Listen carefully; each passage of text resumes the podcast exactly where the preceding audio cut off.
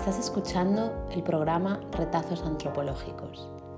Te queremos acercar a las últimas publicaciones de la antropología iberoamericana. Buscamos conocer detalles del quehacer etnográfico, su amplitud y sus límites, sea clásico o disperso, interrumpido, fraccionado o de tipo patchwork. Queremos conocer los dilemas y certezas de nuestras invitadas. También hablamos del rol cambiante del informante, colaborador, coautor y de la utilidad social de la investigación.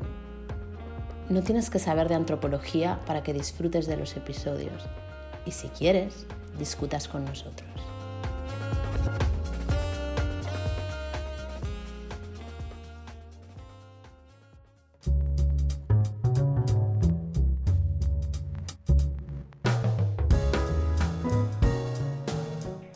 El primer episodio de nuestra serie de podcast hemos invitado a la antropóloga Paula Escribano, primera autora de un artículo sobre el neocampesinado. Este artículo ha ganado el premio AIBR de 2020 al mejor artículo de antropología iberoamericana. Pues enhorabuena Paula y bienvenida al programa. Estamos aquí en el campus de la UAB donde tienes tu, tu, despacho y me alegro muchísimo que finalmente eh, hayamos podido charlar en persona. Es un privilegio en estas condiciones de restricciones de COVID. Antes de hablar sobre este artículo, me gustaría que, que nos explicaras un poquito sobre tu trayectoria, tu trabajo, cómo has, te ha surgido este tema, y de dónde viene tu atracción por las formas de vida rural. Bueno, pues eh, encantada de, de, estar aquí y poder charlar sobre, sobre, el artículo y sobre la antropología ¿no? en, en, general. Como dices, mi formación es en, en, antropología. Cursé el grado de antropología, que en aquel entonces era un segundo ciclo, en la Universidad de Granada y allí tuve la, la suerte de poder eh, pues realizar una, una estancia eh, financiada por, por, la Erasmus en la Universidad Celte de Budapest y allí tuve mi primera experiencia de trabajo de campo. Este trabajo de campo ya estaba vinculado o quise vincularlo con, con todo el tema de, de, las personas que deciden de forma intencional irse a vivir a, desde la ciudad a entornos más rurales hice trabajo de campo en una, en una autodenominada ecoaldea, en el sur de, de, Hungría. Entonces, bueno, pues ahí fue la primera vez que, que tomé contacto a través de, de, vivir allí seis meses. La cotidianidad y, y los discursos y las eh, formas de vida que, que, había en esta, en esta ecoaldea pues me fueron como dando las señales y los, como las ideas, de, el interés también de bueno, todo lo que había ¿no? presente, todo lo que estaba presente en, detrás y, y delante de, de, estas formas de vida. Y de allí, pues, pues con, con toda esta experiencia de campo, eh, busqué un máster en investigación aquí en la Universidad Autónoma de Barcelona. Tuve la suerte de, pues, de caer en, en buenas manos y, y, poder desarrollar esta, lo que allí había sido todo un, una compilación de materiales crudos ¿no? de trabajo de campo y de diarios de campo, todo pues la primera vez ¿no? que, que uno va al campo todo bastante mmm, descuajeringado, pude ponerle orden y, y, pues comenzar a ver el, bueno, pues, pues qué había ahí ¿no? en estos materiales. Eso fue aquí en un, en un máster de investigación y en el doctorado fue la primera vez que, bueno, pues que, que me encontré con el tema de la neoruralidad. Y una de sus formas es el neocampesinado. Uh -huh. Y de ahí, pues, pues ya mmm, derivó a, a, lo que es el, el artículo. ¿Podrías resumir en, en, tres frases las ideas más importantes del, del artículo? Sí. A ver, es un artículo que lo que pretende es describir y analizar qué ocurre con el fenómeno neocampesino y eh, cuáles son las estrategias de subsistencia que están presentes eh, en este fenómeno neocampesino para poder seguir reproduciendo su idea de vida. ¿no? Definís tres grupos, ¿no? tres estrategias o tres eh, procesos, podríamos decir. Eh, ¿Puedes explicarlo? ¿Cuáles son los tres y por qué mm. lo categorizáis de esta manera? Sí, básicamente esto surge desde dentro del campo, es decir, estando en el campo, eh, en el trabajo de campo me refiero, y, que es justamente en el campo, pues nos damos y me doy cuenta de que, de que si bien todas las personas se dedican a la agricultura y la ganadería desde una ideología similar, no todos ni todas utilizan los mismos mecanismos para llevar a cabo esa producción, distribución y en, algunas ocasiones venta o intercambio del producto que están manejando. Y que eso, esas diferentes formas de hacer, tienen un efecto en qué posicionamiento están teniendo, qué discurso están eh, relatando y qué estilo de vida están llevando. Entonces, a partir de ahí y de tener diversos casos, pues empezamos a, ver qué características tienen estos casos y si es posible clasificarlos de alguna manera. Eh, es verdad que el, trabajo de campo tiene una orientación, o lo que trata de ver desde el principio son, eh, sobre todo el, trabajo de campo que yo realicé en mi tesis doctoral, se orienta más a esta economía de subsistencia. Entonces, si vemos los diferentes mm, iniciativas o proyectos que componen los tres diferentes grupos, hay más peso en el primero, pero, pero ya empezábamos a ver que, existía un segundo y un tercero. El primero son las personas que deciden eh, producir, em, sobre todo en temas de alimentación, para su propia subsistencia. Y puede ser que tengan un excedente y lo vendan o lo intercambien. El segundo grupo estaba compuesto por personas que ya decidían de orientar su producción a la venta pero no solamente vivían de esta, de esta producción, sino que tenían que complementarlo con otro trabajo. Y luego el tercer grupo eran las personas que, que decidían orientar su producción para la venta y que no lo complementaban con otro trabajo, no tenían como otra fuente de ingresos, en este caso económicos. Entonces, estas diferentes formas de exponerse al mercado y de, y de generar producción para la economía doméstica y aumentar sus niveles de autosubsistencia generaban diferentes formas de vida y diferentes eh, formas de, concebir la vida ¿no? que, se, que se reflejaban en los discursos.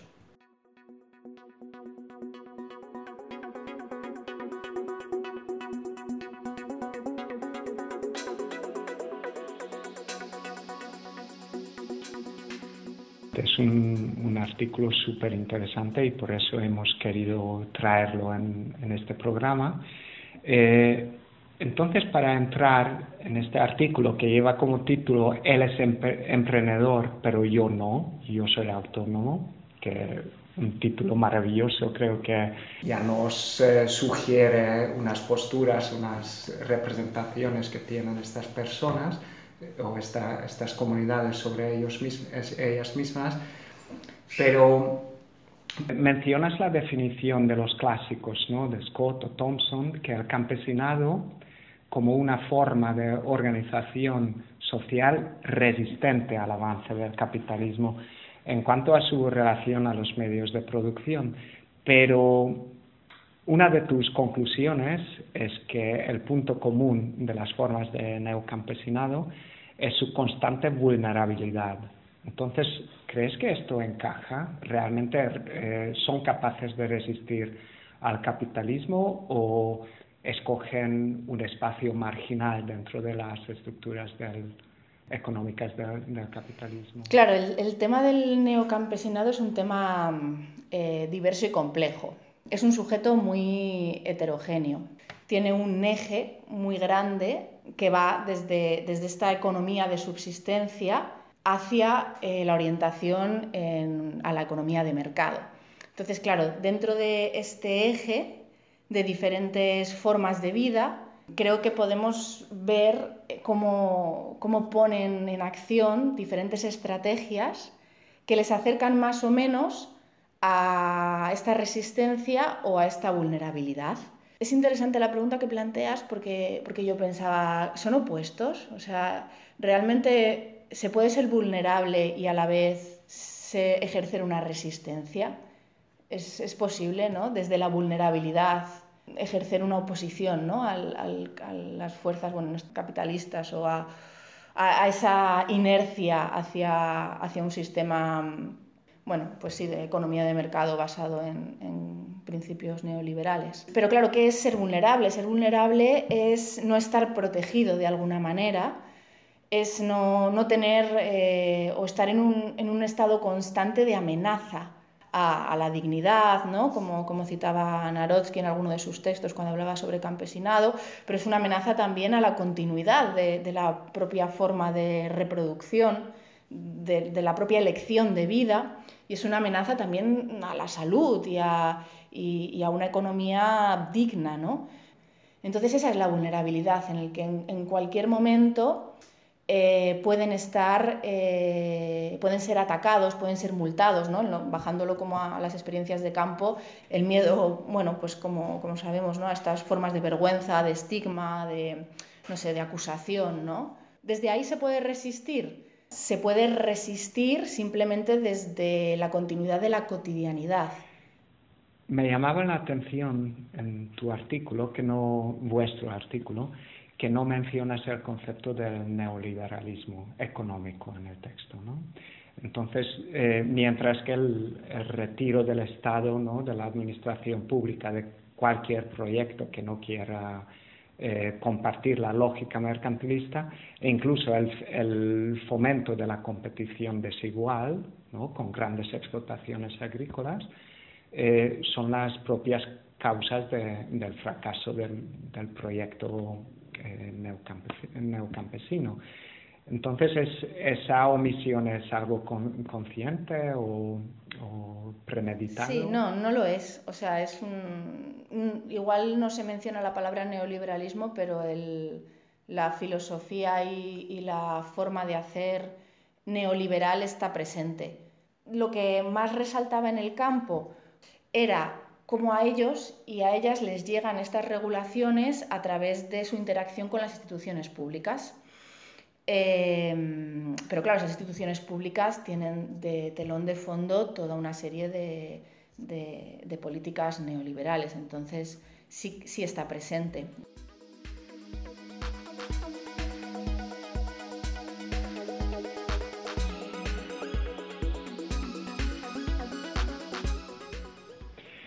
El título lo, sacas de una entrevista con una persona que, está en el modelo de producción a la venta del producto y fuentes de ingresos alternativos.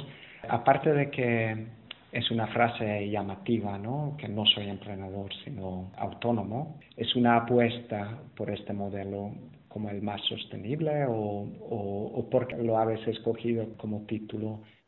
Sí, fue un, una, bueno, una entrevista en este caso con un apicultor que antes era, era agricultor y que tuvo que dejar el, la agricultura por esta saturación ¿no? eh, del campo. ¿no? De, con la crisis económica, más personas habían buscado esta, esta forma de subsistencia, que era la, el producir ciertas hortalizas de temporada, sobre todo, y venderlas eh, a nivel cercano, entonces él tuvo que, reinventarse y convertirse en apicultor para, seguir con este estilo de vida. Y bueno, en este caso el, informante se posicionaba claramente en contra de, no se identificaba con el, les costaba, ¿no? Decía, es que esto de emprendedor es como algo muy reciente, es algo muy sea, yo lo entiendo, pero yo, emprendedor, ¿no? Y él lo, lo cita, de hecho lo cito textualmente en él, ¿no? Este, esta persona, pues este imaginario, ¿no? Del emprendedor, como que tiene mil móviles, que está siempre atareado, y decía, yo no, no, no me identifico en esta, en esta imagen.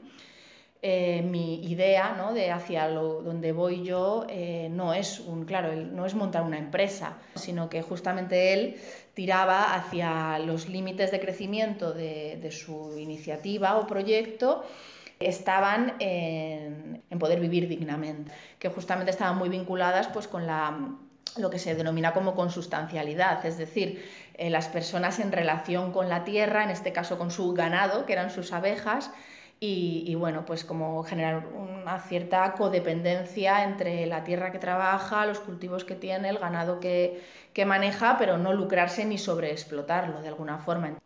Claro, porque el concepto de neocampesino, que es algo que no explicamos en este artículo, pero que luego hemos ido, hemos ido desarrollando, pues nosotras nos estamos centrando en, en la figura del neocampesino como una figura que está determinada y definida por, su, por los valores y por el, como esta, esta forma de reinventar lo que es un campesino. Lo que hace un neocampesino, ser neocampesino, si bien los capitales sociales y culturales que nombramos en el texto son muy importantes, pero no solo, también es ese modelo eh, que adopta, eh, también Van der Ploeg lo, lo, cita, ¿no? Como dice, cuando se convierten en campesinos o neocampesinos, adoptan sus, pues, sus formas de, de vida y también pues, sus modelos, no sé qué nombra, como de, de vulnerabilidad y precariedad, dice él, ¿no?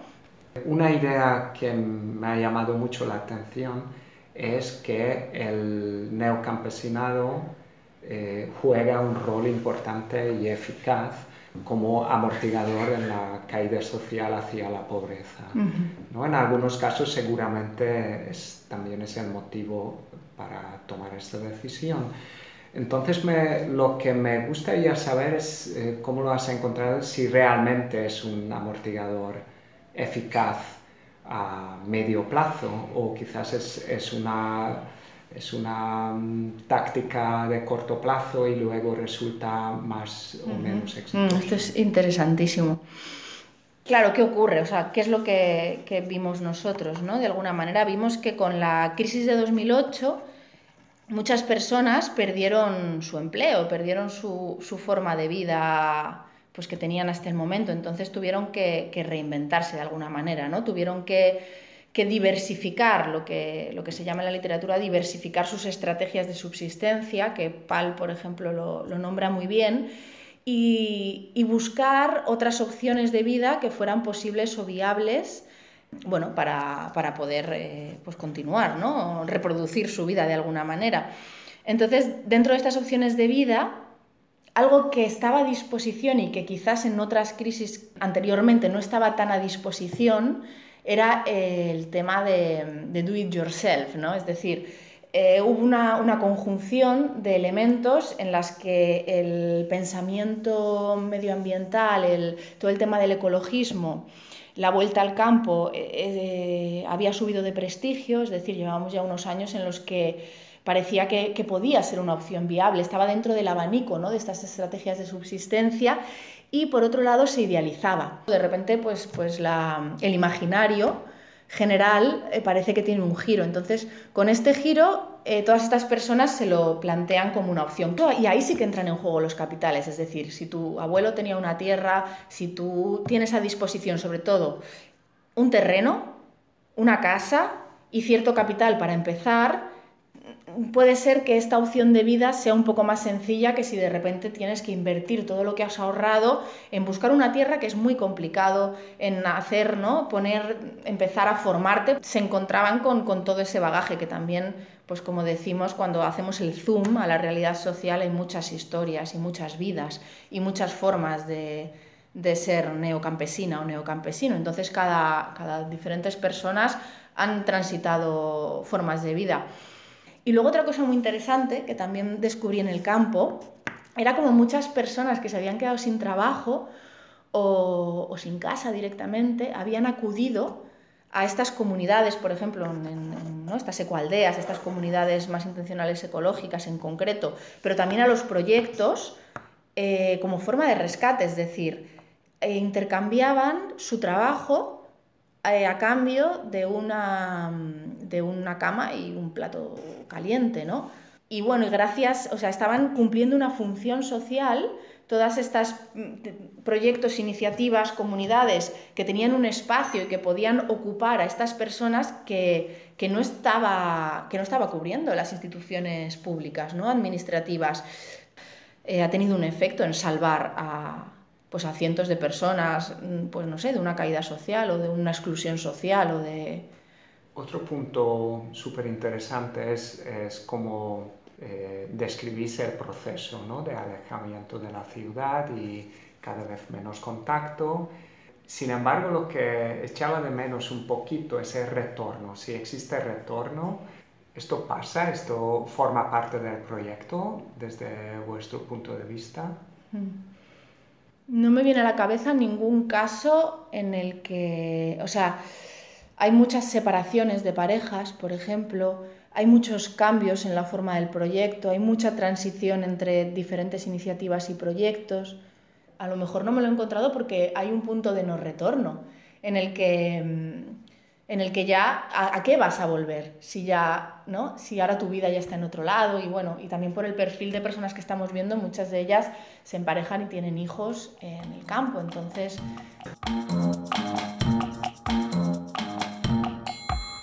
Sí, me gustaría saber, eh, Paula, cuáles son las líneas de investigación que salen de este proyecto que ya habéis hecho o tenéis pensado hacer en el futuro. Pues ahora, ahora estamos, seguimos con el, con el tema y, y, claro, después de la crisis económica ha venido toda la crisis de, del COVID ¿no? y, y, también ha tenido como un efecto en, bueno, en las formas de vida de, de todo este colectivo que, que bueno, algunos se autodenominan y otros nosotros les hemos denominado como, como neocampesinado. ¿no? Entonces, ahora en lo que nos estamos enfocando eh, y que abrió este, este artículo es en el tema de las administraciones y las políticas públicas, es decir, em, cómo dialogan y, qué diferentes formas de entender eh, la economía de subsistencia, la economía de mercado y la producción em, agrícola y mm, agroecológica también, eh, hay desde las instituciones a un nivel eh, autonómico, estatal o incluso europeo y qué diferentes formas de entender toda esta producción agroecológica tienen las personas que se dedican a ello. ¿no? Y, bueno, esto abre una, una línea que es muy interesante que, es este choque justamente de estas formas de entendimiento, de estas diferentes lógicas, eh, y cómo está, denuncian una sobreregulación de las prácticas agrícolas o, ganaderas, ¿no? Y cómo, bueno, desde la antropología es interesante preguntarse si, está en peligro de extinción la, la, figura, por ejemplo, del payés, ¿no? Aquí en Cataluña, la figura del campesino de alguna forma, si este avance de la burocratización, de la institucionalización y de la mercantilización de, la agricultura, por lo que comentábamos al principio del enfoque más productivista de, las políticas públicas, está poniendo en jaque eh, la economía de subsistencia ¿no? en entornos rurales y está transformando las áreas rurales. Entonces, bueno, pues de ahí eh, se abren diferentes líneas, diferentes maneras de, observarlo, ¿no? que va desde, pues, mm, desde esta propia antropología económica y, cómo cambian estas formas de subsistencia, ¿no? hasta pues, no sé, antropología clásica política con debates de poder y de, y de colonización del pensamiento ¿no? y de sistemas de administrativos pues, más burgueses ¿no? en contra de, otras formas de, de pensamiento. Y luego todo el tema del género, que en este, que en este artículo no, bueno, pues no hemos tocado en, en, concreto, pero que también es, es, muy interesante ¿no? hablar de una antropología pues, medioambiental feminista. ¿no? Bien, Paula, pues muchas gracias por esta explicación. Creo que nos has aclarado bastantes ideas que, que van saliendo eh, mientras leíamos la, el artículo. Pues muchas gracias por la entrevista. A ti, a ver, muchas gracias.